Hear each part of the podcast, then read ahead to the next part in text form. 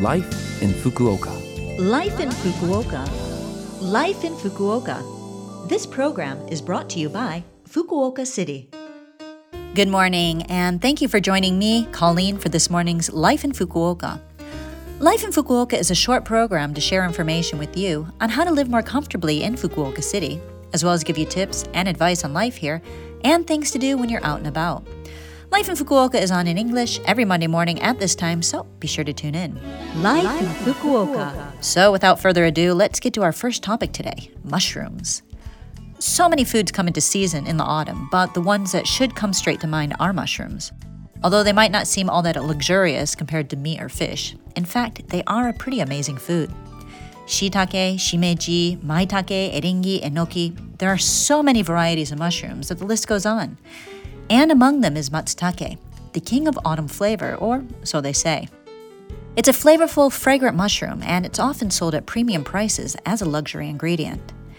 Although many in Japan love the matsutake, it does have a rather unique aroma that might be off putting to some. Across the board, mushrooms are typically low in calories, but high in fiber and vitamin D. If you're on a diet or you need a little help with keeping your digestive system moving, then you'll definitely want to add mushrooms to the menu. And although mushrooms often get lumped with vegetables, they're actually fungi with over 10,000 species in nature. I'm a huge mushroom fan, possibly hobbit level for those of you who know. I'm not sure I have a favorite though. Each kind is unique and delicious and has its place in recipes. Take portobello, they're huge and chunky and great as burgers or topped with cheese. Enoki wrapped in pork belly and grilled, button mushrooms raw in salad, eringi battered and fried, shiitake in a nice hot pot. Mm, I love them all. Life in Fukuoka. All right, well, now I have some information from Fukuoka City to share. The week of September 24th to the 30th is Tuberculosis Prevention Week. Tuberculosis is a disease that causes inflammation in the lungs, mainly by the Mycobacterium tuberculosis.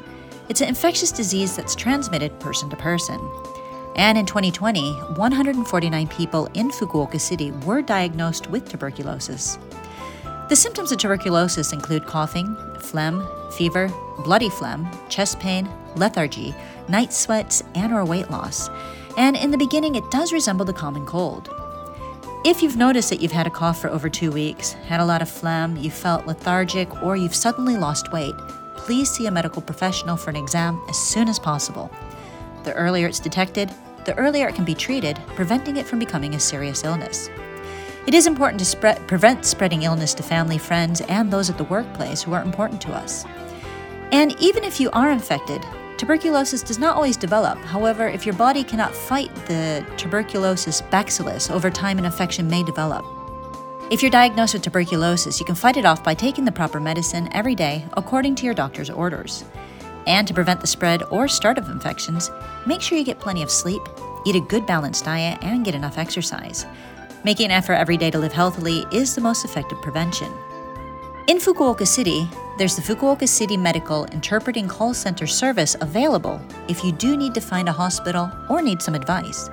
It's available 24 hours a day, 7 days a week. The phone number for that service is 092 733 5429. Again, that number is 092 733 5429. Interpretation is available in 20 different languages. Life in Fukuoka. Well, that's it for today's Life in Fukuoka. I hope the information we shared today helps you out. If you want to listen to this program again, you can as a podcast, and you can see the contents of today's program on our blog. Just look up Life in Fukuoka on the Love FM website. And today I'll leave you with Mushroom Hunting, sung by the Seatbelts, off of the Cowboy Bebop original soundtrack. It's one of my favorite anime, and uh, you may have heard there's actually a live action remake coming up on Netflix. Anyway, have a great day, and I'll speak to you again next week.